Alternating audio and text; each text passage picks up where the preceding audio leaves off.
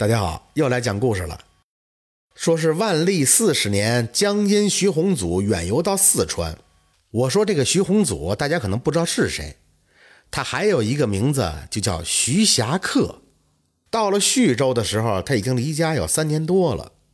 徐宏祖旅途中啊，无论有多么艰辛，即便风餐露宿、歇身野庙，他都会将一路上的见闻记录在《徐霞客游记》里。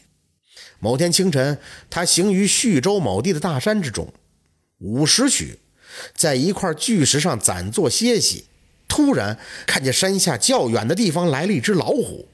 这只老虎走得很慢，不停地回头张望，像是在等待同伴的样子。徐宏祖呢，见状大惊。虽然他离老虎的距离还算很远，但暂时也不敢擅动，怕招惹到老虎知道。这只老虎走了一会儿，停在原地，不像是在捕食猎物的样子。过不多久，只见一头鹿从林中窜了出来。鹿看见老虎啊，一点也不慌张，不急不忙地向老虎走去。而老虎看见鹿来了，也没有捕食它的意思。徐宏祖就见这一虎一鹿走到一处，彼此间竟没有猎杀和躲避的意思，内心是非常的惊奇，想不通这是怎么一回事呢？过了一会儿，这老虎带着鹿往前走，来来回回走了好几趟，就像是人啊观察地形一样。终于，老虎在一处草丛中隐身下来，鹿看了看，独自离去了。老虎也不追，样子就像是人类朋友般相处的那样。徐宏祖越来越看不懂他们想要做什么，正想要逃离，突然看见鹿又从树林中折返奔跑而来，看样子像是有什么东西正在追赶他。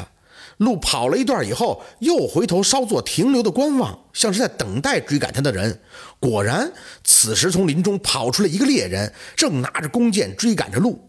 鹿左跳右跃，跑跑停停地将猎人引至老虎藏身的地点，才假装中箭倒在地上。猎人很高兴啊，跑上前就要去捡拾猎物。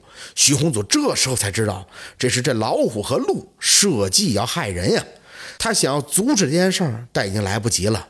还没等他喊出口，老虎突然间就扑了出来，一口死死地咬住了猎人的脖子，而鹿则起身漫步而去。徐宏祖看见这一切，感到非常的害怕，趁老虎吃人的间隙，赶紧逃命。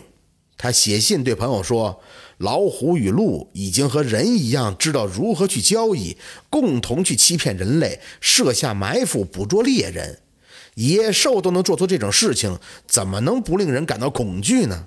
徐宏祖后来也将此事收录在了游记里。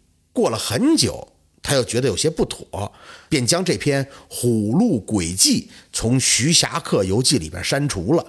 这就是《虎鹿诡计》的故事。感谢您的收听，喜欢听白好故事更加精彩。